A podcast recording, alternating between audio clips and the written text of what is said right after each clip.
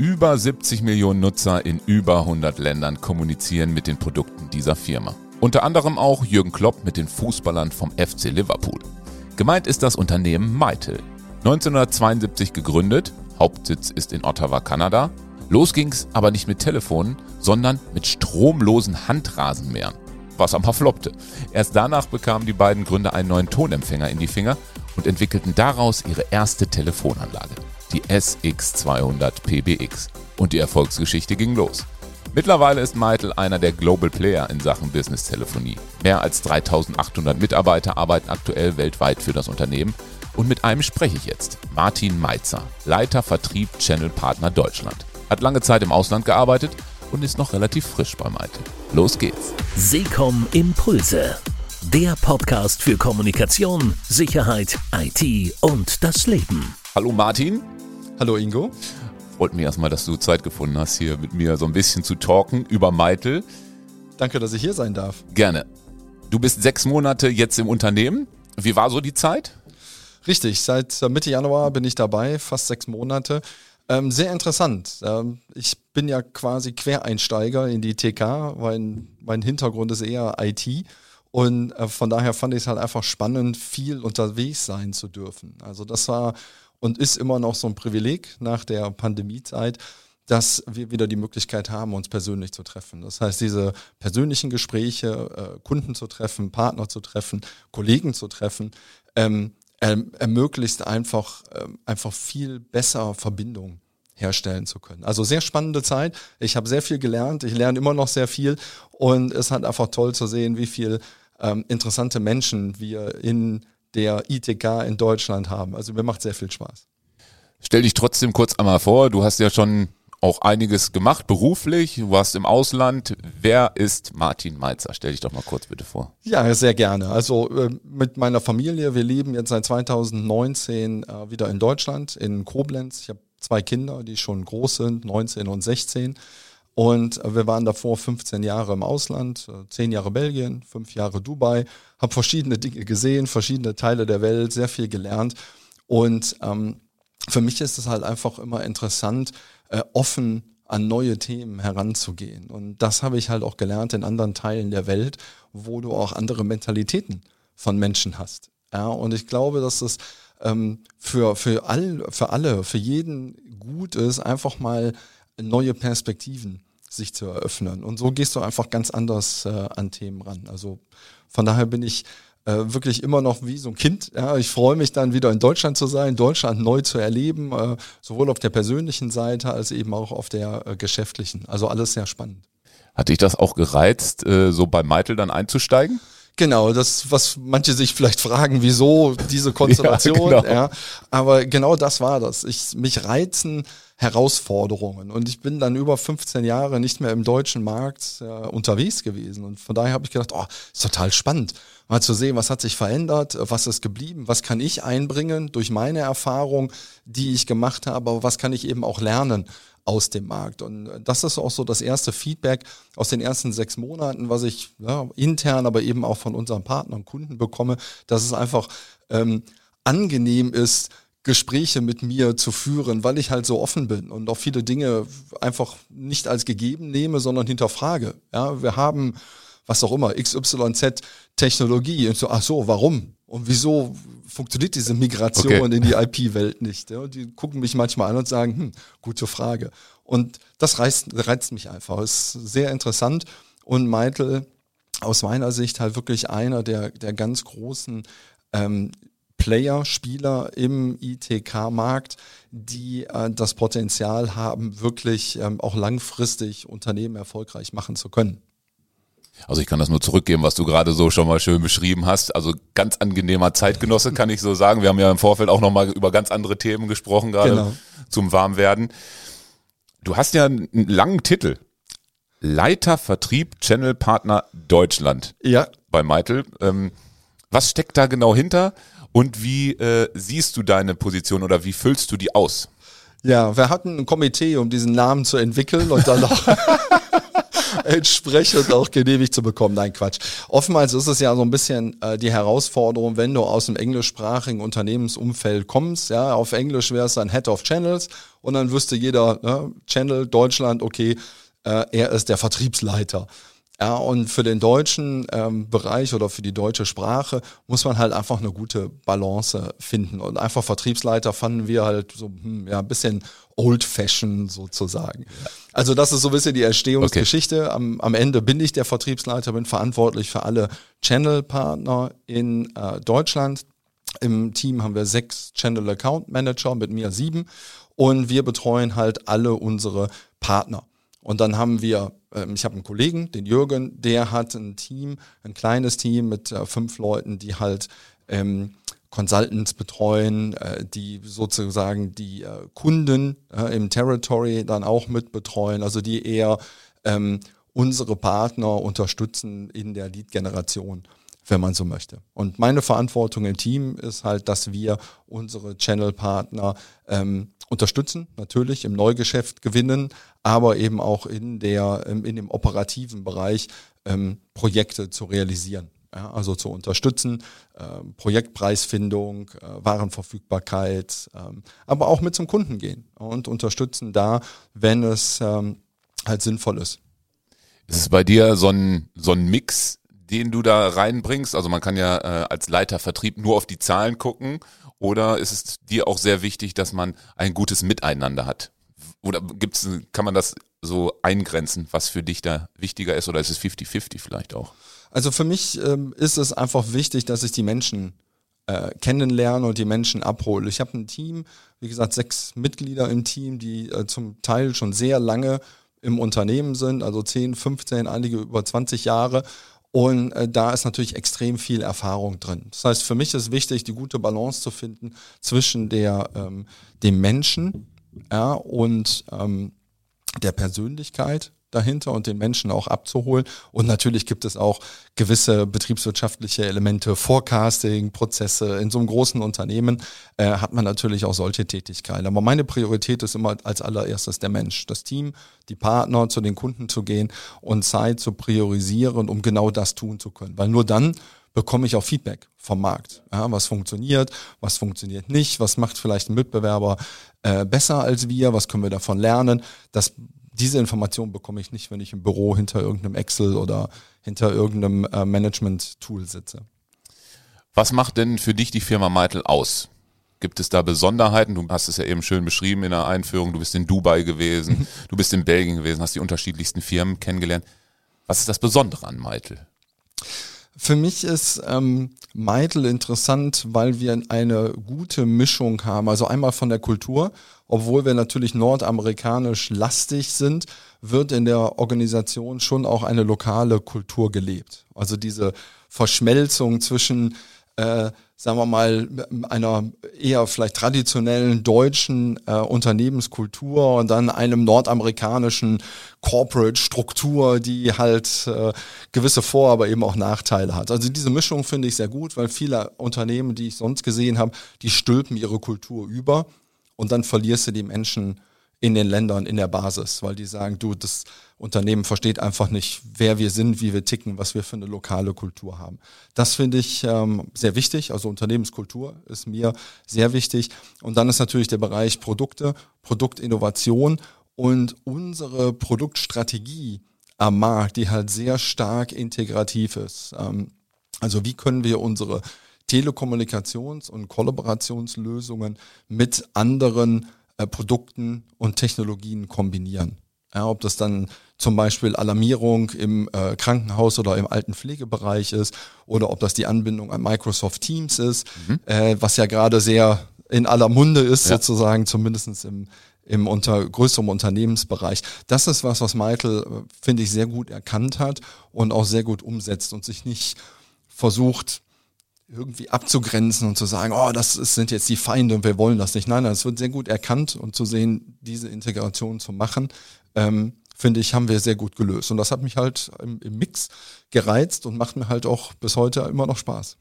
Wie macht ihr dann so den Austausch? Ich habe es im Eingang gesagt, in Kanada ähm, 100 Länder der Welt. Genau. Macht ihr da internationale Meetings dann? Ähm, Ihr habt die Technologie, ist ja, ja, eigentlich alles da von den ganzen Plattformen, Telefonie. Oder trefft ihr euch dann lieber auch mal? Also wir treffen uns gerne, was natürlich die letzten zwei, zweieinhalb Jahre nicht möglich war, sowohl ähm, intern als auch mit unseren Partnern. Generell, um die Struktur besser zu verstehen, wir haben im Prinzip die Welt in zwei große Bereiche aufgeteilt. Wir haben einmal Nordamerika, tut mir leid, und dann, äh, was wir International äh, nennen, okay. ist im Prinzip dann, ja. wenn man so möchte, der Rest der Welt. Also das liegt aber auch sehr viel in der, in der Historie begründet. Ähm, durch verschiedene Aufkäufe über die Jahre haben verschiedene Märkte der Welt halt auch eine andere Charakteristik, äh, wer unsere Zielgruppe ist, äh, welche Produkte wir wohin verkaufen etc. Also es macht schon, macht schon Sinn.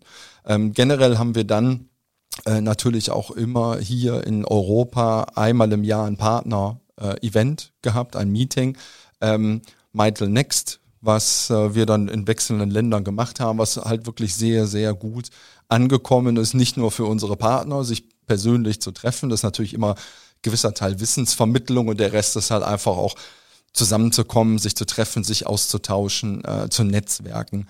Und das ist nicht nur für unsere Partner so, sondern auch für uns als Mitarbeiter, weil wir sind dann natürlich über Europa und auch über Europa hinaus im International verteilt. Und es ist einfach toll, da mal Kollegen aus anderen Ländern zu treffen, sich auszutauschen. Ja, also das ist uns sehr wichtig.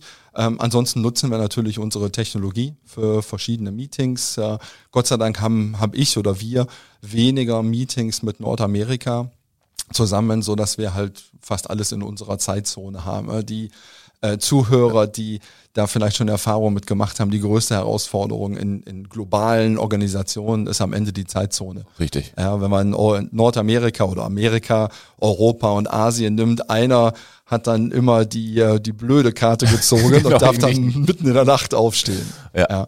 Also das äh, haben wir Gott sei Dank nicht. Wir arbeiten sehr viel halt mit den Kollegen in UK, die dann, ähm, wo sehr viel das International Theater Management äh, sitzt.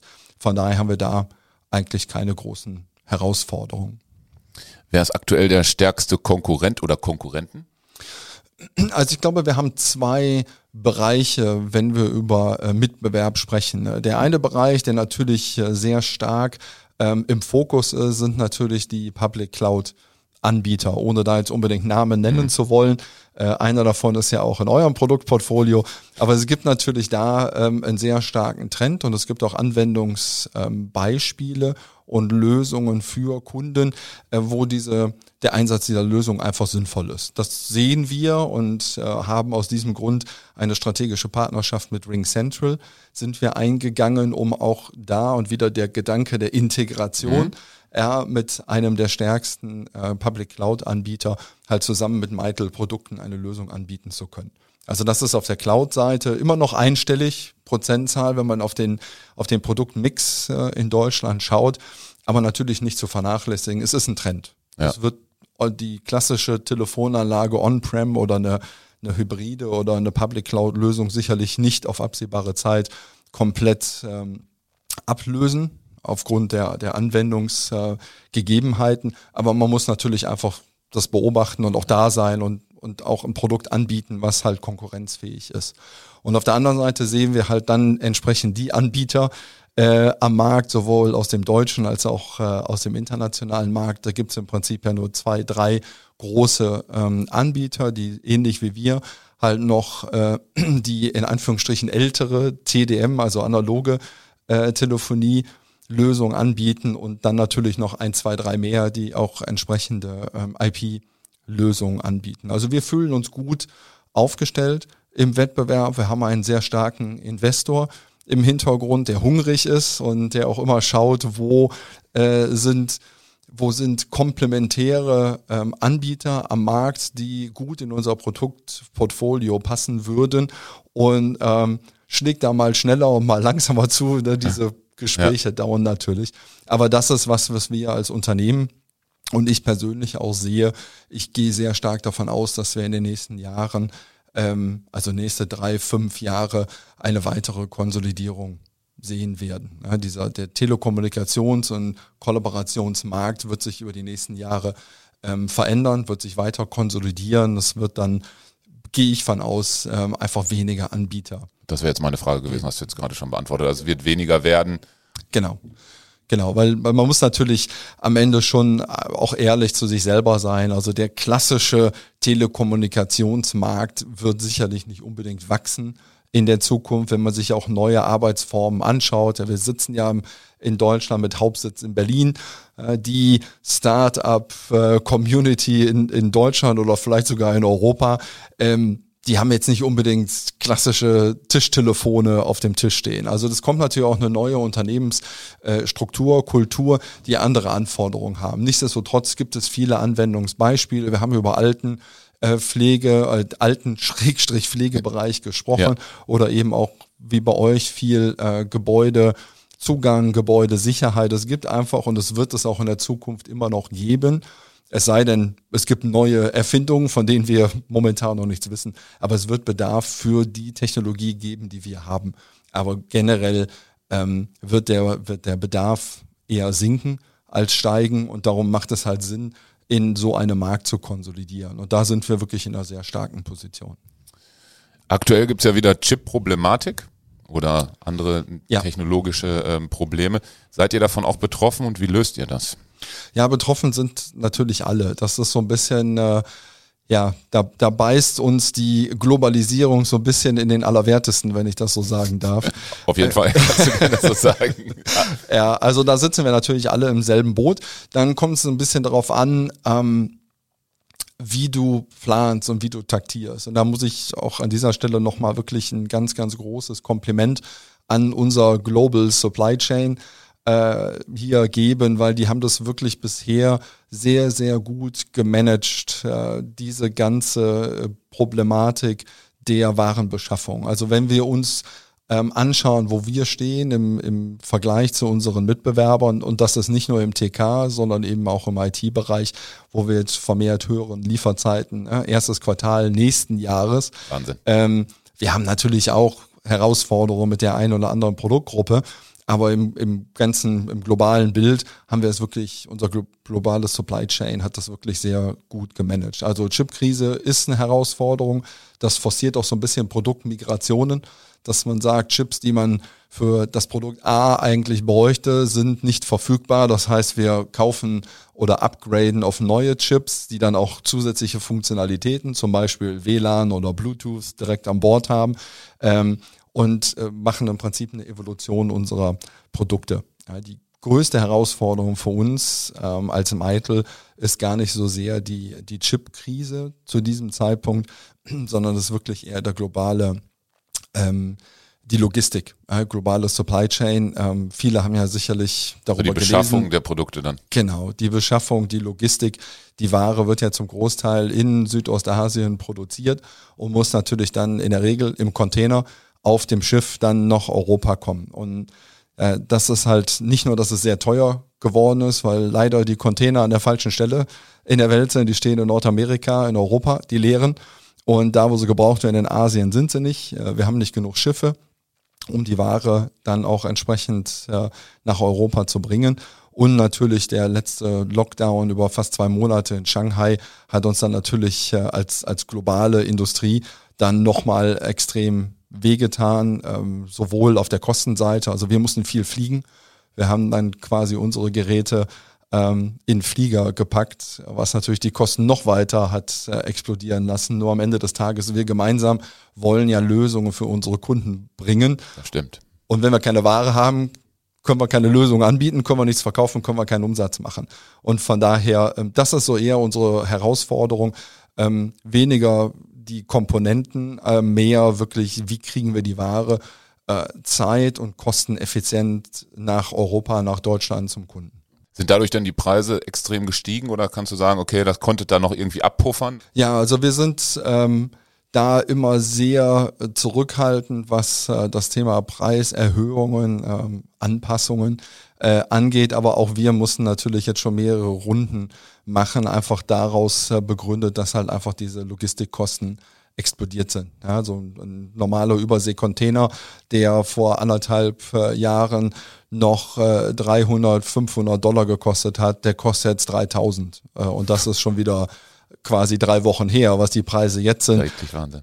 In meinem Kopf stelle ich mir so ein Bild vor, dass da einer steht mit braunen Umschlägen am Hafen und dass da so ein bisschen ne, Trading ist. Ja. Äh, wer bietet am meisten und der bekommt dann den Platz auf, auf den Schiffen. Also Produkte, ähm, die einen physischen Transport benötigen, sind im Preis gestiegen. Das ist bei uns so, das ist bei allen unseren Mitbewerbern so. Wir versuchen das zu minimieren, dass natürlich keiner darüber glücklich ist, wenn Preise sich nach oben ähm, entwickeln, ist auch klar. Nur das sehen wir ja in allen Bereichen des Lebens. Und am Ende des Tages ähm, müssen wir halt alle wirtschaftlich arbeiten. Das heißt, auch äh, solche Kosten müssen dann natürlich auch entsprechend ähm, dann weitergegeben werden. Ja, wir müssen ja alle Gewinne am Ende des Tages äh, erwirtschaften. Das, die Kunst ist, die Balance zu finden.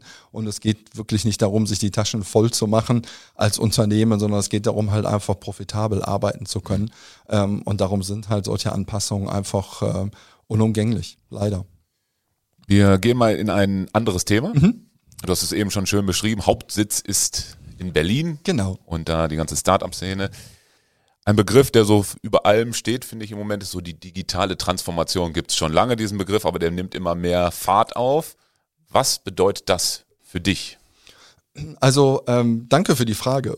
Das ist nämlich wirklich eins meiner meiner Lieblingsthemen, Digitalisierung. Gerne, bitte. Und im Prinzip der der damit verbinden, verbundene Change. Also als allererstes für mich persönlich, Digitalisierung ist ähm, ne, ein Blatt Papier, Informationen, die physisch, physisch meistens auf Papier heute ähm, da zur Verfügung stehen, quasi zu digitalisieren, zu scannen. Also das ist jetzt mal so dieses, dieses erste visuelle Bild. Und dann kommt es immer darauf an, zu sagen, ähm, was möchte ich mit dieser Information tun? Also viel, finde ich, wird Digitalisierung ähm, wird irgendwie auf so ein Podest gehoben zu sagen, ah, wir müssen alles digitalisieren. Und für mich ist eher die Frage, warum? Was, was ist der Sinn dahinter? Was ist der Nutzen äh, der Digitalisierung? Zum Beispiel dieses Blatt Papier könnte eine Kundeninformation sein, die liegt jetzt bei dir auf dem Tisch und ja. deine, ne, du sitzt jetzt vielleicht in einem, in einem äh, Callcenter oder in einem, in einem Sales-Team mit mehreren Mitarbeitern und du bist jetzt im Urlaub und kein anderer hat Zugriff dazu. Wenn ich das digitalisiere in eine Software und dann natürlich auch noch verknüpfe mit ja. einer Telekommunikationslösung, habe ich natürlich die Informationen immer und überall verfügbar. Ähm, ich habe entsprechende Prozesse dahinter, dass wenn ich nicht da bin, dass jemand anders übernehmen kann. Äh, und somit habe ich natürlich auch in der Kommunikation mit dem Kunden ähm, ein, einen ganz anderen Ansatz, weil der Kunde einfach spürt, ah, okay, der weiß Bescheid und nicht der Klassiker wie früher dann drei Stunden in der Warteschleife und dann, ja, erzählen Sie doch nochmal. Und man ja. muss quasi die ganze Geschichte nochmal erzählen. Das heißt, Digitalisierung ist für mich Informationen, die sinnvoll und wertvoll sind, in Systeme, in Software zu bringen, damit entsprechend mit allen teilen zu können, die darauf Zugriff haben könnten oder sollten. Und dann natürlich für uns als Meitel ähm, der Schwerpunkt Telekommunikation und Kollaboration. Das heißt, wie kann ich jetzt intern ähm, aber eben auch mit dem Kunden eine Erfahrung, ne, CX, Customer Experience, wie kann ich jetzt eine Erfahrung ähm, generieren, die positiv ist. Ja, also ich habe eine Anfrage, die ich stelle oder ich habe vielleicht auch eine Reklamation und da ist jemand auf der anderen Seite, der sofort auf dem Bildschirm alle Informationen sieht. Ah, Sie haben dann und dann mit dem und dem gesprochen, das und das ist Ihr Anliegen. Wir haben schon mal vorgearbeitet und hier ist der Lösungsansatz oder wie auch immer gibt natürlich eine ganz andere, ein ganz anderes Gefühl für den Anrufenden, als ja. wenn du zum siebten Mal die ganze, die ganze Leier sozusagen hast. Also das nur mal als ein Beispiel und ich denke, die, die Digitalisierung äh, ist nicht aufzuhalten und natürlich auch für den äh, Telekommunikations- und Kollaborationsbereich heißt das am Ende Mobilität, Flexibilität und Integrationsmöglichkeiten. Das heißt, wir wollen Gespräche oder auch Meetings daheim anfangen, im Zug oder im Auto, aber bitte nicht auf den Bildschirm gucken, äh, sondern nur Audio, ähm, weiterführen und dann im Büro oder wo auch immer wir dann ins, ins Café gehen, dann zum Beispiel auf dem Laptop oder auf dem, äh, auf dem äh, Tablet dann entsprechend weiterführen und über auswählen können, äh, nehme ich das Audio jetzt über mein Smartphone, über den Computer oder über mein Tischtelefon oder wie auch immer. Ja, aber das Ansatz für Digitalisierung ist für mich immer zu überlegen, was ist der Mehrwert, diese Informationen ähm, von einem analogen auf einen, auf einen digitalen Datenträger zu bringen. Ist dann der Mehrwert damit, geht der mit einher? Du arbeitest im Homeoffice, ich auch zum Teil, dass man auch mehr Flexibilität im Arbeiten hat. Der Tesla-Chef Elon Musk hat ja gesagt, nee, nee, nee, meine Jungs und Mädels, die kommen jetzt alle wieder zurück ins Büro, das möchte ich nicht. Für mich ist es schon wichtig, dass ich dieses Homeoffice habe, weil ich da Familie äh, und Beruf sehr gut in Einklang bringe. Ist das auch digitale Transformation oder Digitalisierung, was damit einhergeht, dass man einfach auch anders arbeiten kann? Ich sage extra kann, ne? nicht jeder kann es vielleicht auch. Absolut. Ich glaube, es sind zwei Bereiche. Das erste ist, wenn man jetzt Elon Musk zum Beispiel sieht, was sind seine Beweggründe? Ja, aber das sind natürlich gerade im deutschsprachigen Raum werden viele sagen, haha, habe ich immer gesagt. Ja, ich vertraue den Mitarbeitern nicht, wenn die daheim sind, haben die nur die Füße am Tisch okay, liegen ja. äh, und, und tun nichts. Ja, die Frage ist immer, warum? Äh, geht es um, um Produktivität? Geht es um Kommunikation? Geht es um Vertrauen in dem Fall, was ich mir bei ihm eigentlich nicht vorstellen kann? Ich habe nur die Überschrift gelesen. Ich habe leider nicht den ganzen äh, Bericht gelesen. Aber das müsste man als erstes ähm, hinterfragen, weil eins ähm, ist klar, aus meiner persönlichen Sicht, auch wenn Technologie sehr viel ähm, überbrücken kann, das haben wir ja in der Pandemiezeit, Thema Homeoffice, wie du richtigerweise gesagt hast, gesehen hat. Aber es wird nie zu 100 Prozent die persönliche Interaktion ersetzen können. Wir sind Menschen und wir brauchen, wir müssen uns sehen, äh, ich hätte beinahe gesagt, wir müssen uns riechen, aber ja, aber ich finde, das, das passt schon. Also, ne, also, also ich, haptisch, find, ja. haptisch. Man muss ja. irgendwie, ja, das ist toll, auch so in so einer Konferenz zu sein, diese Möglichkeit zu haben. Genau. Aber ich äh, genieße das jetzt auch sehr, so diesen Podcast zum Beispiel aufzunehmen und dass ich das nicht über einen Bildschirm mache. Genau. Die Möglichkeit wäre ja Absolut. auch da. Absolut. Also das, das kannst du nicht ersetzen und ich glaube, dass, äh, das wollen wir auch nicht. Aber was wir wollen, ist, ähm, wie du richtigerweise sagst, die Flexibilität zu geben. Und ich glaube, das haben viele gelernt, die nicht unbedingt aus, aus unserer Industrie kommen, in dieser Corona-Zeit, dass es geht. Ja, du kannst genauso oder noch produktiver im Homeoffice arbeiten, als du im Büro arbeiten kannst. Du kannst Familie, gerade wenn man kleinere Kinder hat, ich weiß, das ist nicht einfach gewesen, das haben wir ja auch alle gesehen ja. und gelesen, aber du bist zumindest da. Du bist vielleicht in dem Zusammenhang nicht so produktiv, wie du sein könntest. Aber das war ja auch eine Ausnahmesituation. Ich glaube, was viele Unternehmer, Entscheider, aber eben auch Mitarbeiter gelernt haben, ist, dass es möglich ist, wenn ich einen vernünftigen Arbeitsplatz habe. Ich brauche in irgendeiner Weise eine einigermaßen ergonomische Arbeitsumgebung, also Richtig. also ein guter Stuhl, vernünftige Tischhöhe, ähm, am, am, idealerweise, wenn man einen Laptop hat äh, oder ein Notebook, dann noch einen, einen externen Bildschirm, äh, am liebsten noch eine gute Tastatur. Und dann kommt natürlich das Thema ähm, Kommunikation. Ja, viele, ähm, sagen wir mal, kleinere Mittelständler haben aus verschiedenen Gründen entschieden, sie lösen das halt einfach über private Telefone, über Diensthandys oder was auch immer. Das ging aber ist natürlich nicht ideal, weil viele der Zusatzfunktionen, wir haben vorhin darüber gesprochen, ja, die, die die Kundenmanagement, CRM-Systeme haben, das funktioniert dann nicht mehr. Ich habe keine Anbindung. Ja, äh, ich habe eine Nachbarin, die für eine große Versicherung arbeitet, die kam auf einmal und sagt, oh, hast du 15 Meter LAN-Kabel für mich und stand da mit ihrem Tischtelefon. Ja, also die haben das ganz, ganz anders gelöst. Die ja. haben dann das Tischtelefon aus dem Büro mitgenommen, auch den Monitor und haben das einfach angeschlossen und ja, die Technik ermöglicht es. Das Telefon dachte, es steht quasi im Büro und die, die Nachbarin konnte genauso weiterarbeiten wie im Büro mit dem gewohnten Setup. Am Ende des Tages ähm, denke ich, dass es für uns alle als Arbeitsmoral ähm, was Positives, wenn man das so sagen darf, aus der Corona-Krise äh, gebracht hat, dass halt viele auf breiter, breiter Masse und Öffentlichkeit einfach die Erfahrung gemacht haben, dass es möglich ist. Ich persönlich denke, dass es ähm, am Ende ein hybrides Modell geben wird, wo Mitarbeiter, aber eben auch Unternehmensleiter, Entscheider äh, sagen, wir finden einen guten Mix. Zwei Tage daheim, drei Tage im Büro oder andersrum, also so eine Mischung. Ja. Und das ähm, bedarf dann auch ein bisschen natürlich der, der Planung und Organisation, dass man dann die Meetings, die sinnvoll sind oder Treffen, sich persönlich zu treffen, dann auf die Tage legt, wo idealerweise dann auch alle im Büro sind. Ja, ja also sehe ich, das sehe ich genauso. Also diese hybride Arbeitsweise, ich mache sie auch, weil du hast es eben beschrieben, so bestimmte soziale Skills, die kriegt man ja nun nicht am Monitor mit. Genau. Und, und manche Dinge zu dem Punkt noch Digitalisierung sind auch ähm, effizienter. Ich weiß nicht, wie du arbeitest, aber ich liebe äh, Bildschirmfotos äh, machen. Und das natürlich, wenn du in einem Raum bist, in der Präsentation, musst ja. du dein Handy zücken und es ist eigentlich ja. relativ offensichtlich, was du da tust. Ja. Wenn du natürlich in einer, in einer Webkonferenz bist, kannst du wunderschön in, in guter Qualität einzelne Bilder ähm, äh, entsprechend aufnehmen für deine eigenen Notizen. Ja, dass du bist effizienter ähm, was die Notizen angeht. Äh, Digitalisierung, die Dokumente sind äh, zumindest bei uns im Unternehmen alle äh, in der Cloud gespeichert. Das heißt, für uns ist vollkommen egal, wo wir arbeiten. Wir haben immer Zugriff auf alle Dokumente.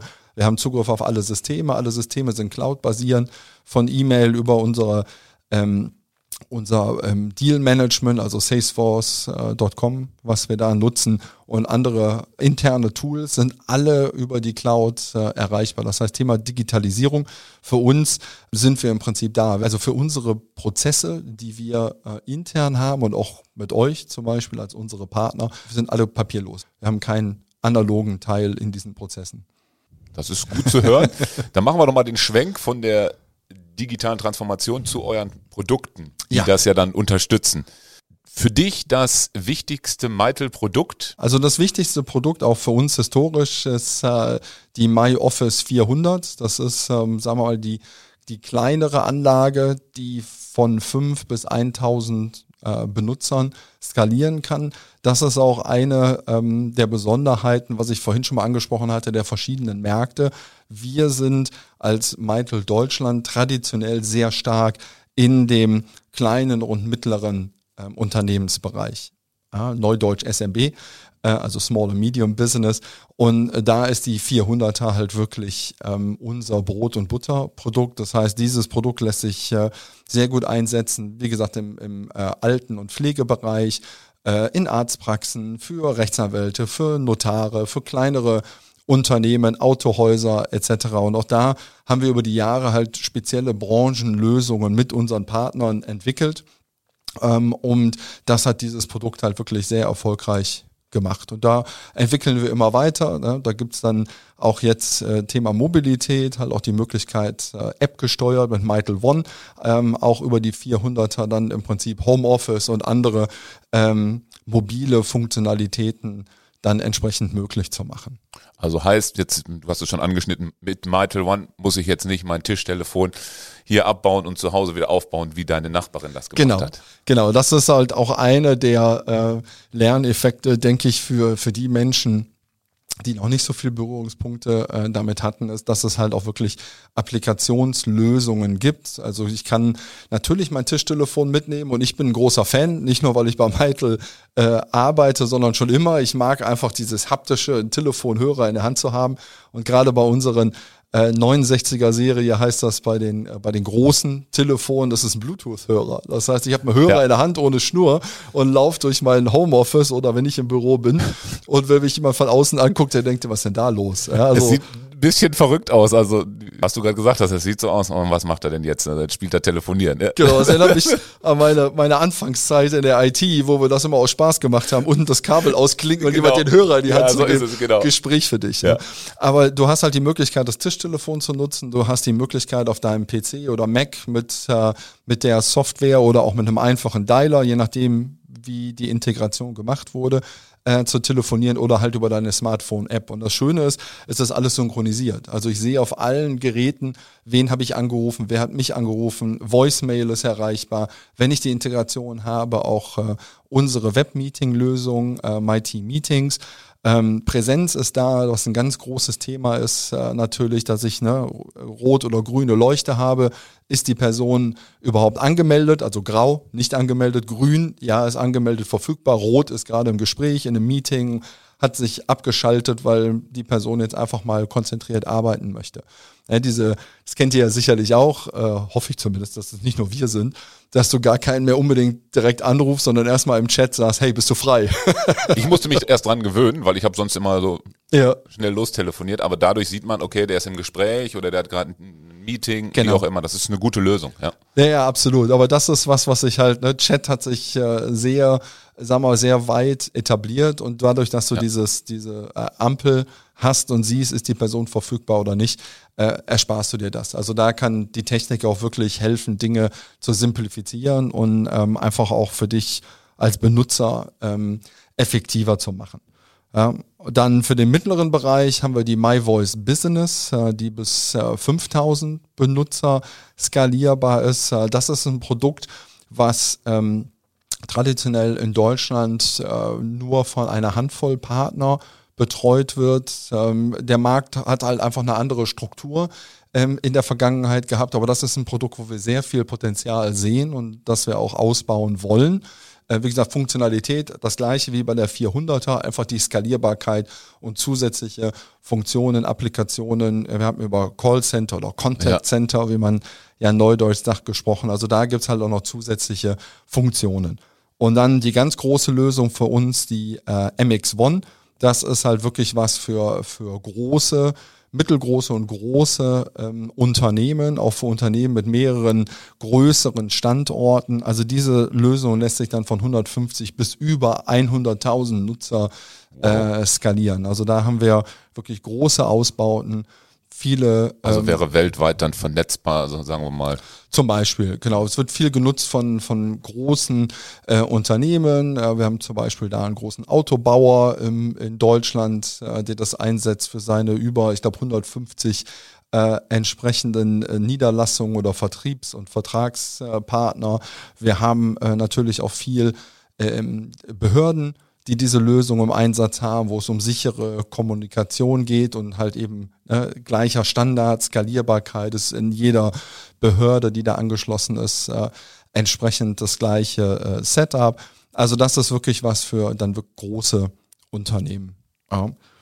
Und ansonsten, womit wir äh, auch natürlich der, der Name Meitel ähm, verknüpft wird und Bekanntheit hat, sind natürlich die Endgeräte. Das ist das, was der Benutzer sieht ob das natürlich dann äh, bei, bei ihrem Arzt des Vertrauens ist oder in einem Hotel oder in einer Behörde äh, oder vielleicht auch am Arbeitsplatz äh, in ihrem Unternehmen. Da ist natürlich unser Logo drauf und das ist das, womit der Benutzer in Kontakt ist. Das heißt, wir haben ähm, ein großes Portfolio von Endgeräten, äh, Tischtelefone, aber eben auch mobile Endgeräte, ähm, sind da wirklich äh, sehr erfolgreich und ähm, haben da auch viele Partner, die Zusatzfunktionen auf diese Endgeräte äh, sowohl physisch als auch ähm, Software ähm, oder applikationsgetrieben gebracht haben. Und, und da ist der große Trend durch äh, Corona auch antimikrobakteriell. Genau, das hätte ich gleich gefragt. Ich habe nämlich hier ein Telefon noch stehen, extra ja. von euch. Ich habe mir eins kommen lassen.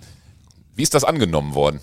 Es ist natürlich oder erklär mal bitte erst, was es kann. Auch da wieder der Markt hat uns gefragt und gebeten, so eine Lösung zu bringen und wir haben es halt ähm, relativ schnell umgesetzt. Also das ist so eine Mischung aus, ähm, die Geräte werden natürlich nicht schöner davon, wenn man sie mehrfach täglich mit aggressiven Desinfektionsmitteln behandelt. Das ist natürlich der eine Teil, dass äh, die Oberflächen entsprechend so ähm, behandelt sind, dass das Gerät das auch über längere Zeit äh, problemlos aushalten sollte. Äh, das zweite ist natürlich einfach auch der Gedanke, dass du, wenn du in Bereichen bis in öffentlichen Bereichen oder auch in einem Kontaktcenter, wo mehrere Kollegen das gleiche Gerät benutzen, ja. ähm, dass durch diese entsprechende antimikrobakterielle Oberfläche äh, du halt auch gar nicht mehr so stark reinigen musst. Das heißt, die Geräte sind so beschichtet, dass äh, Bakterien im Prinzip gar keine Möglichkeit haben, darauf äh, zu wachsen und somit von einem auf den anderen überzuspringen. Also das ist quasi aus der Corona-Zeit geboren und war eine Anfrage von vielen unserer äh, Kunden und Partner diese Funktion anzubieten. Ist das gut angenommen worden? Es ist gut angenommen worden. Wir haben noch relativ kleine Stückzahlen. Das heißt, erst jetzt im zweiten Halbjahr dieses Jahres werden die Stückzahlen äh, langsam steigen. Aber wir sehen wirklich ein ähm, erhöhtes Interesse an diesen Produkten halt für diesen Bereich. Also sehr viel Gesundheitsbereich, aber eben auch Bereiche, ähm, öffentliche Bereiche, wo äh, Geräte von mehreren Personen genutzt werden. Ein Thema hattest du eben auch schon, Cloud-Telefonie. Geht es mehr in die Cloud ähm, in der Zukunft, dass die On-Premise-Anlagen komplett weggehen? Wie siehst du es? Also auch hier habe ich wieder einen ganz pragmatischen Ansatz zu sagen, ähm, warum Cloud? Ja, also was ist der Beweggrund? Es gibt ja die richtigen Gründe und es gibt die sagen wir mal, fragwürdigen Gründe. Weil es schick ist, ne? Noch nicht mal. Das ist sicherlich ein Thema, ist ein Trend, gucke ich ja. mir, mache ich jetzt auch. Ja. Brauchst das wirklich? Keine Ahnung, schaue ich mal. Aber es geht ja auch darum, ähm, wie wird eine Lösung bezahlt? Und traditionell eine Telekommunikations- und Kollaborationsanlage wird ja im Regelfall gekauft, oft auch gemietet. Und Miet, ja, Miet ist ja quasi die Altform von Subscription, ja, also von, von äh, monatlichen Abo-Modellen. Ja. ja. Da wollen die Amerikaner immer noch nicht so ganz verstehen, aber wir haben schon Subscription gemacht, da wusstet ihr gar nicht, wie man das schreibt. Ja. Ähm, aber da ist natürlich auch ein Trend, wo wir viel ähm, auch mit, mit euch und mit euren Kollegen sprechen, zu sagen, warum möchte der Kunde jetzt Cloud?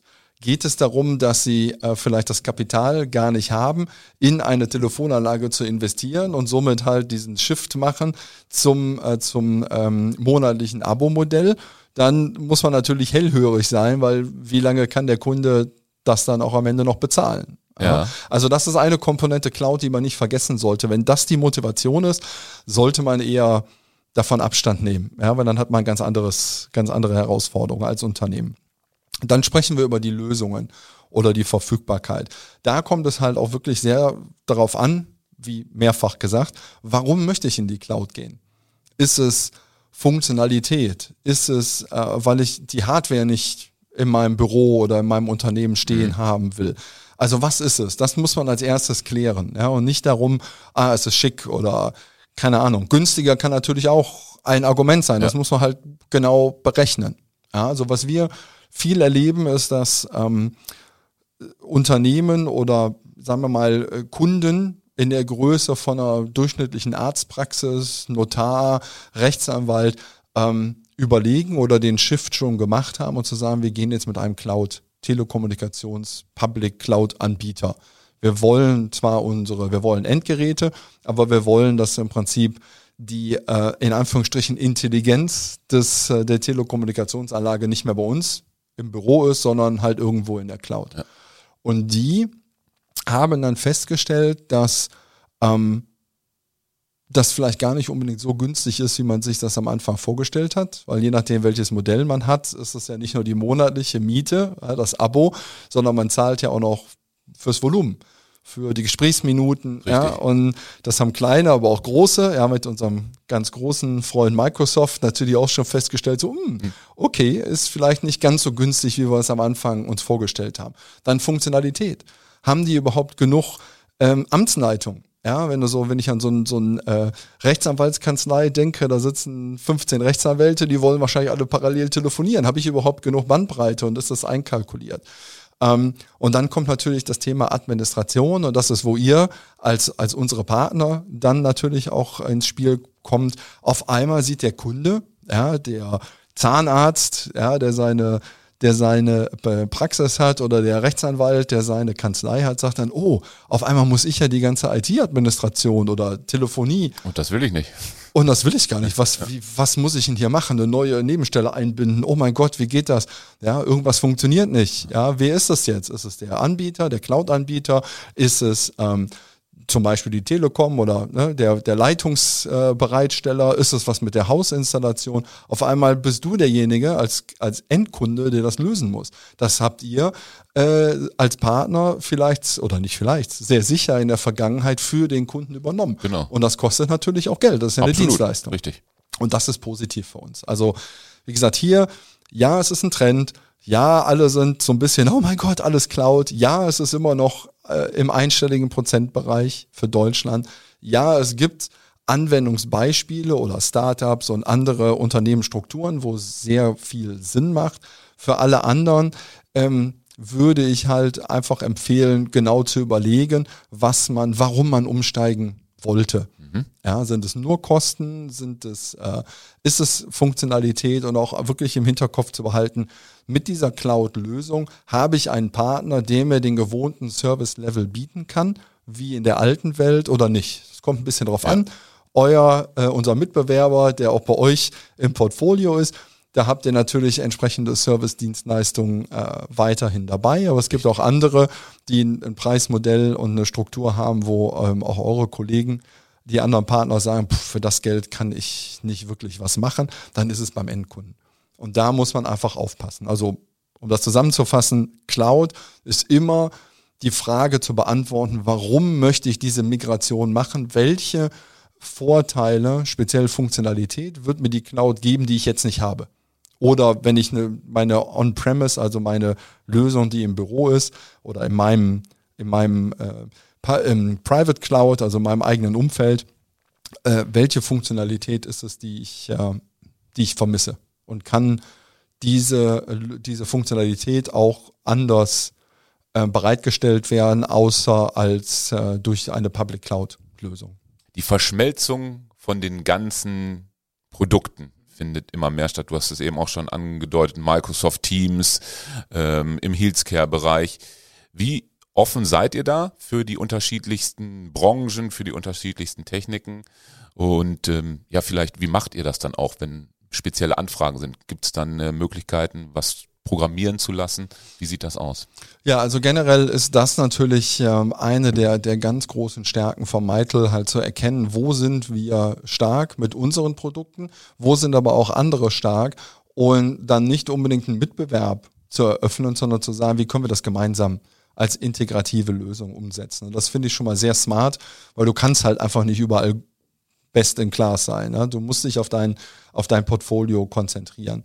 Und das äh, machen wir wirklich sehr gut. Das heißt, hier gibt es verschiedene Integrationsmöglichkeiten. Ähm, eine der wichtigsten ist natürlich die sogenannte API-Schnittstelle. Also das ist ja für diejenigen, die das, äh, sich da ein bisschen auskennen, das ist ja eine Standard ähm, Schnittstelle, Standard-Programmiersprache, mit denen halt äh, verschiedene technische Komponenten miteinander kommunizieren können. Wir nennen das Ganze Cloud Link.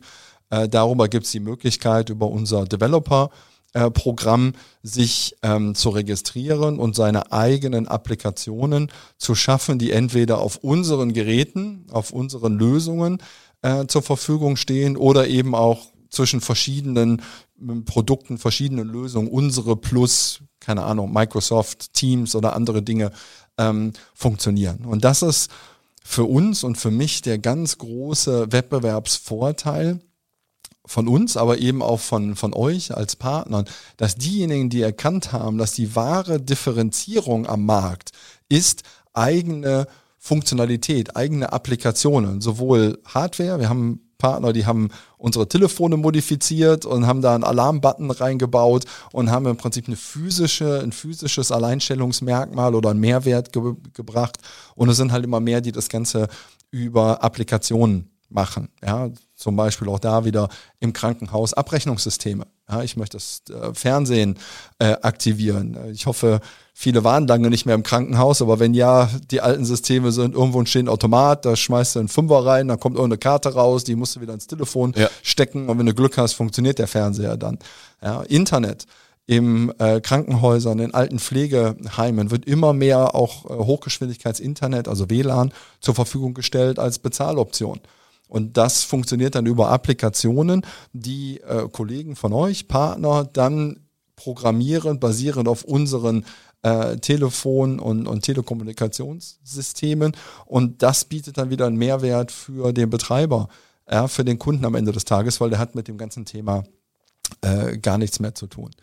Also das, ähm, wie gesagt, ist äh, das Thema Integration und dann natürlich auch ähm, weil wir schon angesprochen haben, Microsoft Teams und andere Lösungen, auch da ähm, sind wir natürlich auch nicht blind und sehen, dass es einen großen Trend gibt, speziell im, im äh, Medium- und Large Enterprise-Bereich äh, zu Teams. Und auch da geht es darum, wie können wir es integrieren äh, mit unseren existierenden Mitel Telefonsystemen. Auch da gibt es äh, eine Schnittstelle, es gibt ein, ein, Tool, was man sich kostenlos bei Microsoft im Store runterladen kann und das verknüpft im Prinzip die zwei Welten. Und auch da gibt es dann halt die volle, ähm, den vollen Funktionsumfang Teams in der Kombination mit einem, mit einem kleinen äh, Dialer, Pop-up sozusagen, wo dann das Telefon drüber bedient werden kann, wo ich dann sehen kann, auch Präsenz, ja, ob meine Kollegen gerade frei sind oder nicht. Also auch da geht es darum, Thema Integration ähm, muss dem Benutzer, ne, CX, Customer Experience, muss dem Nutzer einfach ähm, das Gefühl geben, dass es eins ist. Ja, dass die Dinge müssen wirklich integriert und verzahnt sein. Und klar, Dinge entwickeln sich. Ja, Microsoft ist ja auch nicht unbedingt dafür bekannt, dass sie allen anderen immer erzählen, was sie als nächstes machen. Also da ja, gibt halt immer mal das wieder stimmt. Situationen, ja. oh ja, okay, da müssen wir noch dran arbeiten. Ja, aber generell ähm, ist das der Weg für die Zukunft, dass man halt mit Partnern, mit starken Partnern am Markt seine Lösungen ähm, integriert und somit zukunftsfähig macht. Weil so kommt dann nicht die Frage, äh, das eine oder das andere, sondern wieder da. Anwendungsbeispiel, es gibt Benutzer, den reicht das Teams mit dem Softphone, äh, mit dem Dialer, den wir anbieten. Und es gibt halt andere Funktionen, Telefonzentrale oder vielleicht auch der Chef, der sagt, ich will aber ein Tischtelefon. Und so habe ich halt die Möglichkeit, alles miteinander zu kombinieren. Du hast eben schon einen Begriff in den Mund genommen, Zukunft. Ja. Zukunft der Telefonie. Ich ergänze das noch so ein bisschen, das ist ein Begriff, der auch immer weiter steil nach oben geht. IoT, Internet of Things. Ja wo siehst du die äh, Zukunft von Meitel der oder der Telefonie, was ich eben schon sagte, in Kombination vielleicht mit Internet of Things? Ja, gerne. Also wie gesagt, meine persönliche äh, Perspektive. Absolut, genau. Ja. Persönliche Sicht. Ähm, ich denke, dass die Telefonie, aber auch die, die ganze ITK, glaube ich, sehr viel gelernt hat ähm, in den letzten 10, 15 Jahren von Apple. Apple ist ja der Vorreiter, der gesagt hat, es gibt eine Priorität und das ist das Customer Experience.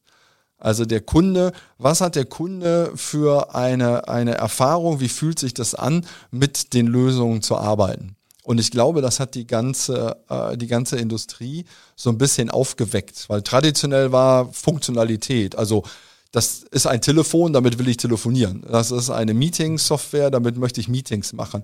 Das ist äh, zum Beispiel Alarmierung, da drücke ich auf den Knopf und da soll irgendwo eine rote Leuchte angehen und ein Telefon klingeln. Und ich glaube, das hat sich sehr stark verändert, äh, dass hier jetzt diese Erfahrung des, äh, des Kunden, des Nutzers ähm, im Mittelpunkt steht. Und ich bin fest davon überzeugt, dass alle weiteren ähm, Veränderung, also die Zukunft, äh, immer mehr die Integration und dieses Nutzerempfinden ähm, im Fokus haben wird. Ja, also auch diese, diese ähm, Möglichkeit halt äh, flexibel von einem Gerät ein Gespräch, ja, ich ich nehme den Hörer an meinem Tischtelefon in die Hand und lege am Handy in der App auf und das Gespräch wird nahtlos übergeben. Ja, oder ich nehme es vom Smartphone, da gibt's ja auch schon äh, äh, erste Ideen und Lösungen. Ich nehme mein Smartphone und schüttel es Richtung äh, Notebook und das Webmeeting wird dann übertragen. Also es gibt ja schon verrückte Sachen. Okay, das habe ich noch nicht gesehen. Ja, ja das ist, ja. da gibt's schon wirklich äh, ganz interessante Sachen. Und dann kommt natürlich das ganze Thema auch äh, äh Mobilität. Ja, also ich habe jetzt auch äh, in, in, meinem Auto jetzt äh, Apple CarPlay ja, wo du halt die, die Integration hast, äh, nicht nur mit Telefonie, sondern auch mit anderen äh, Kollaborationsapplikationen. Also ich glaube, diese Verschmelzung äh, in den Alltag und ähm, am Ende des Tages ist für mich persönlich die Technologie am besten, die ich gar nicht wahrnehme. Also ich nutze sie, aber ich nehme sie nicht wahr, weil oftmals ist ja Technologie wahrnehmen gleich, da ist ein Problem. Mhm. Ja, und ich bin ja Apple-Benutzer, das heißt, in der Regel nimmst du ja gar nicht wahr, was du tust, weil du weißt, wie es geht. Es ist sehr intuitiv. Tief. Es ist einfach, genau. es ist integriert, es ist stabil, es ist solide, es ist sicher und es funktioniert einfach.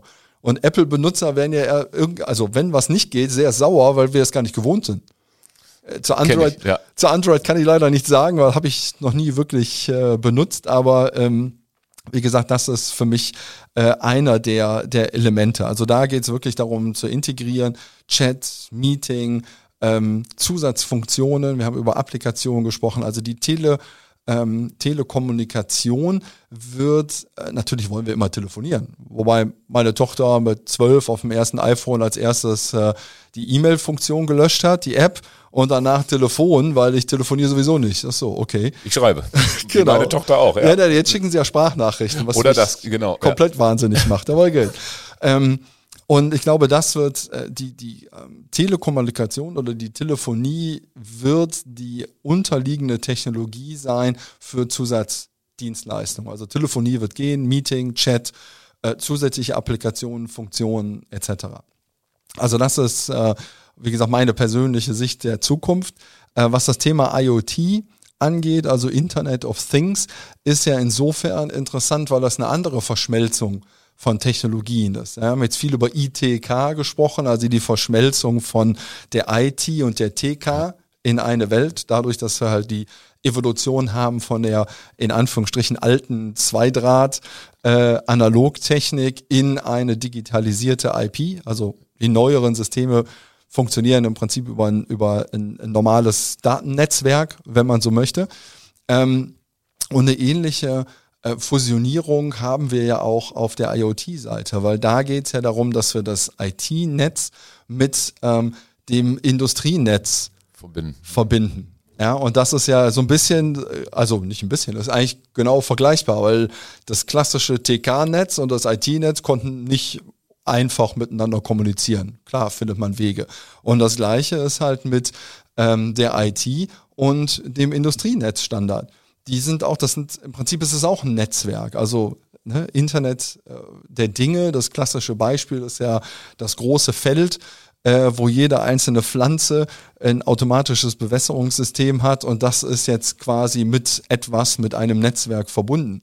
Und dieses Netzwerk weiß dann einfach, ah, Pflanze 112 braucht drei Milliliter Wasser, Pflanze 117 aber nicht. Aber diese Informationen wurden ja nur in der, in der, ähm, in der Industrie, also in dieser Robotikwelt genutzt. Das der heißt, speziellen die, Sprache, genau. Genau, die waren gar nicht auswertbar. Und die Idee jetzt ist, das ist ja auch nicht mehr neu, aber es ist halt ein Thema, was sich erst langsam weiterentwickelt, ist zu sagen, wie kann ich diese Informationen, die da sind, nutzbar machen? Und damit brauche ich den Transfer aus dem Industrienetz und der Sprache des Industrienetzes in die IT. Also in ein IP-Signal, ähm, weil dann habe ich Daten, die ich in meinem Datennetzwerk ähm, auswerten kann. Und dann gibt's natürlich ganz viele Sachen. Äh, äh, Analytics at the core, das heißt, äh, ich habe dann, keine Ahnung, 120 Millionen Sensoren auf dem Feld. Welche Informationen, das ist ja eine Informationsflut, die ist ja gigantisch. Welche Informationen interessieren den Nutzer? Ja, du willst ja in der Regel dann nur noch sehen, wo ist ein Problem. Ja, und alles andere ist so, okay, alles andere ist grün. Ja, und da kannst du natürlich dann auch entsprechend äh, mit der Technologie dann auch die äh, Informationen rausfiltern und auch nur die dann in das äh, wirkliche Computernetz geben, ins IT-Netz geben, die äh, für den Benutzer auch wirklich sinnvoll sind. Dashboards zum Beispiel oder irgendwelche Aktivitäten. Der Sensor geht nicht, die Maschine geht nicht. Äh, du schickst dann den Techniker hin und da, wie gesagt, auch wieder der, der Loop in die TK. Ja. ja du musst ja irgendwie informieren und da bieten sich halt einfach äh, integrierte ITK-Lösungen an.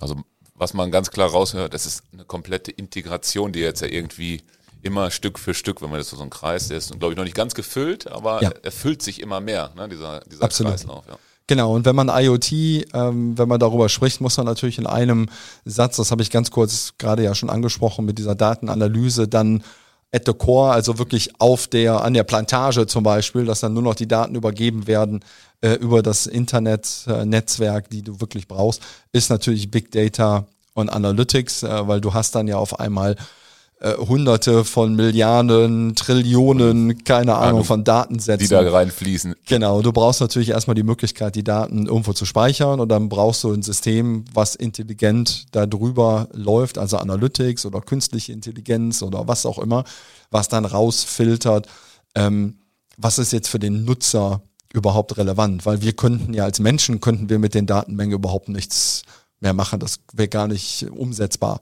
für uns. Das heißt, da ist halt auch wieder, immer wieder der gleiche, die gleiche Metapher. Warum mache ich das? Was ist der Mehrwert? Was ist der Nutzen? Was brauche ich überhaupt? Und ähm, ich finde es einen sehr interessanten Trend, weil wir wirklich diese Verschmelzung von ähm, in der Vergangenheit unabhängigen Systemen sehen, die äh, dann ähm, dem, dem Nutzer und somit am Ende des, dem Unternehmen auch einen Mehrwert bieten. Weil wenn ich die richtige Visibilität habe, welche Pflanze braucht wie viel Wasser, kann ich natürlich am Ende Wasser sparen. Anstatt ich da drüber gehe und allem das Gleiche gebe, ja, habe ich dann einen Nutzen durch die, ähm, durch die Anwendung von IoT, also die Einbindung von Dingen in äh, das IT-Netzwerk, ähm, habe ich dann am Ende wirklich einen, einen, Mehrwert und einen Nutzen, weil ich kann Geld sparen in dem Einsatz, in diesem Fall von äh, Wasser, was ein kostbares Gut ist. Da sind wir gleich beim nächsten Thema gerade. Du hast es passend angeschnitten. Jetzt so, würde ich sagen, auch der letzte Punkt, den wir mal so durchgehen. Green IT, Nachhaltigkeit, mit allem, was wir ja tun, ähm, wird ja auch viel darüber gesprochen, wir müssen irgendwas machen, damit wir den Planeten nicht mehr ausbeuten. Genau. Ähm, mit diesem Beispiel, was du jetzt gerade hattest, dass man natürlich so effizient der Pflanze Wasser geben kann. Einmal, wie macht es Meitel? Mhm. Wie steht ihr dazu? Aber auch, ähm, wie kann man, was kann man tun, so gerade in dieser Branche? Also digitale Transformation hört sich toll an, ja okay, ich brauche kein Papier mehr, aber genau. ich brauche ja trotzdem die Serverlandschaften, wo irgendwie alles in der Cloud abgelegt werden. Ja. Ist da vielleicht IoT auch der Schlüssel zum Erfolg? Ist ein Teil davon. Ich glaube, ähm, als Industrie ähm, ist es wichtig, dass wir ähm, Alternativen finden. Äh, ich weiß gar nicht, wann das war, aber es war mal ein interessanter Artikel. Ich war, entweder war es Amazon oder Google für ihr Datencenter. Die haben irgendwo in Kalifornien in der Wüste ein Loch gebuddelt und ein ganz ähm, innovatives und das ist wieder sehr interessant, auch meine Zeit im Mittleren Osten. Ähm, die haben im Prinzip so ein altes äh, Belüftungssystem. Ja? In, Im Mittleren Osten hast du ja viel diese Türme, diese Windtürme, die ja. halt einfach die, die natürliche Physik nutzen. Warme Luft steigt nach oben, ja, kalte Luft fällt nach unten, dadurch entsteht ein Wirbel und die Häuser werden gekühlt, in Anführungsstrichen. Ja, von 50 Grad auf, keine Ahnung, 35. Nee, innen ist nicht ganz so schlimm. Aber ja, und, und ein ähnliches System ähm, wird auch schon für Datenzentren genutzt. Man überlegt halt, wie kann man ähm, natürliche Belüftung nutzen? Wie kann man, was weiß ich, ein Datencenter ins Meer bauen? Also dahin, wo, wo natürlich Kühlung ist. Weil das Problem für Datenzentren ist ja heute immer noch, Kühlung. die brauchen Strom, ja, aber die Kühlung sind halt 80, 90 Prozent der Energie, ja. die da ähm, halt anfallen. Und jeder, der schon mal im Datencenter war, und ich hatte das Glück, in einigen zu sein, ja, also es ist laut und es ist warm, obwohl die Klimaanlagen natürlich auf, auf volle Pulle laufen. Also ich, und da auch wieder der Ansatz zu sagen, hier können wir als Industrie, indem wir konsolidieren, Datenzentren zum Beispiel, können wir einfach viel effektiver sein als äh, Millionen von kleinen Unternehmen, die versuchen, Dinge ähm, im eigenen Bereich zu machen. Ja, also ich glaube, da können wir wirklich einiges äh, gemeinsam erreichen, indem wir sehen, welche, welche Daten und welche Anwendungen brauchen wir im Haus und welche Daten oder Anwendungen können wir in äh, geteilte Datenzentren geben, die halt einfach ähm, clever die Energie nutzen, die sie brauchen. Und somit können wir da unseren Beitrag leisten ähm, ich würde sagen, so eher im kleineren, ja, wenn man das mal vom großen globalen äh, Sichtweise wegnimmt, im Kleinen tun wir halt Dinge natürlich wie, wie alle Unternehmen, um zu sehen, wie werden unsere Waren produziert. Ja, ähm, gibt es da mögliche ähm, Umweltprobleme? Wie kann man die ähm, minimieren? Wie können wir mit unseren Produktionspartnern, die ja überwiegend in Südostasien sitzen, ähm, äh, halt schauen, wie, wie man energetisch ja, und umweltverträglich produzieren kann. Das machen natürlich alle Unternehmen ja. mit dem, was geht. Ähm, ganz pragmatisch für uns, auch in Deutschland, haben wir im Prinzip drei ähm, Elemente, drei Programme äh, aufgelegt. Das eine ist halt äh, Take Back and Recycle. Das heißt, wir haben auch Programme äh, und wir, wir testen die, pilotieren die gerade mit älteren Endgeräten äh, in Deutschland, wo wir unseren Kunden und Partnern sagen, wenn du die Endgeräte zu uns zurückgibst, dann bekommst du einen gewissen, äh, eine gewisse Gutschrift, die dann äh, auf den Neukauf von, von Neuware angerechnet wird. Und wir nehmen halt diese Geräte, nehmen sie auseinander, schauen, was sind für Chips drin, kann man die nochmal benutzen oder Boards. Ja. ja. Also wir äh, führen das dann auch ähm, nicht nur ins, ins Recycling, sondern eben auch in die Weiter- oder Wiederbenutzung. Und das ist das zweite Programm, das ist halt, was man neudeutsch als refurbished kennt. Oftmals haben ja, sind das ja Endgeräte, die wir sprechen. Da sind die Gehäuse verkratzt oder die, äh, der, der Druck der Buchstaben und Zahlen ist nicht mehr lesbar. Da kann man halt wunderschön Geräte, also Gehäuse abnehmen, das Innenleben reinigen, testen und dann mit neuen Gehäusen wieder zusammensetzen, wieder in den Vertrieb bringen und die Altgehäuse werden dann halt sortenrein ins Recycling gegeben, weil das ist ja das ganz große Problem, wenn du Misch Abfälle hast, die werden ja in der Regel nur noch in, den, in die Müllverbrennung geschoben. Ja, also das ist äh, der, der zweite Bereich. Und der dritte wichtige Bereich ist natürlich, äh, und das sind die Kampagnen, die wir gerade fahren, äh, Modernize and Get Current. Also uns geht es darum, ähm, auch mit, mit zusätzlichen Kaufanreizen, also mit, mit zusätzlichen Rabatten, ähm, unsere Kunden zu motivieren, existierende Systeme, die vielleicht nicht so effizient laufen wie äh, moderne Systeme, weil Systeme, Telekommunikationssysteme vielleicht schon 10, 15 oder 20 Jahre ähm, im Betrieb sind, die halt im Prinzip gegen neue ähm, effizientere, effektivere Geräte ähm, zu wechseln. Ja, und da wollen wir halt auch einen Wechselanreiz schaffen und diese Hürde halt so einfach wie möglich machen, ähm, damit Kunden halt auch wirklich sagen können, okay, das macht Sinn, das möchte ich gerne machen, weil da bekomme ich Zusatzfunktionen, mehr Leistung und vielleicht ist das Ganze dann auch noch äh, sparsamer. Wir haben, finde ich, einen sehr guten Einblick von Meitel bekommen, aber auch von dir, so wie du deinen Job verstehst. Man merkt schon, du hinterfragst sehr, sehr viel, was äh, mir sehr viel Freude bereitet. Also dieses Warum sollten viele mal mitnehmen, warum man was macht. Danke für den Talk und äh, ich hoffe, wir sprechen demnächst wieder, vielleicht noch mit einem anderen Thema. Sehr gerne. Vielen Dank, Ingo. Hat mir sehr viel Spaß gemacht und auch nochmal von mir und von unserer Seite ganz herzlichen Dank an dich, an euch äh, für die langjährige Partnerschaft. Äh, ihr habt es wirklich geschafft, ähm, euch ein, ein Leinstellungsmerkmal im Markt äh, zu erarbeiten und das ist genau der Punkt, den ich angesprochen habe und auch immer anspreche mit Partnern. Man braucht etwas, was auf der Telefonie aufsetzt als Mehrwert, um auch in der Zukunft als Unternehmen äh, erfolgreich zu sein. Also vielen Dank für die Partnerschaft und macht weiter so. Danke, gebe ich so weiter, ja. Und äh, dass die Partnerschaft auch so bestehen bleibt. Äh, auch face to face und nicht nur digital. Danke nochmal, Martin. Sehr gerne. Bis bald. Bis bald. Ciao. Ciao. Seecom Impulse. Impulse aufs Ohr.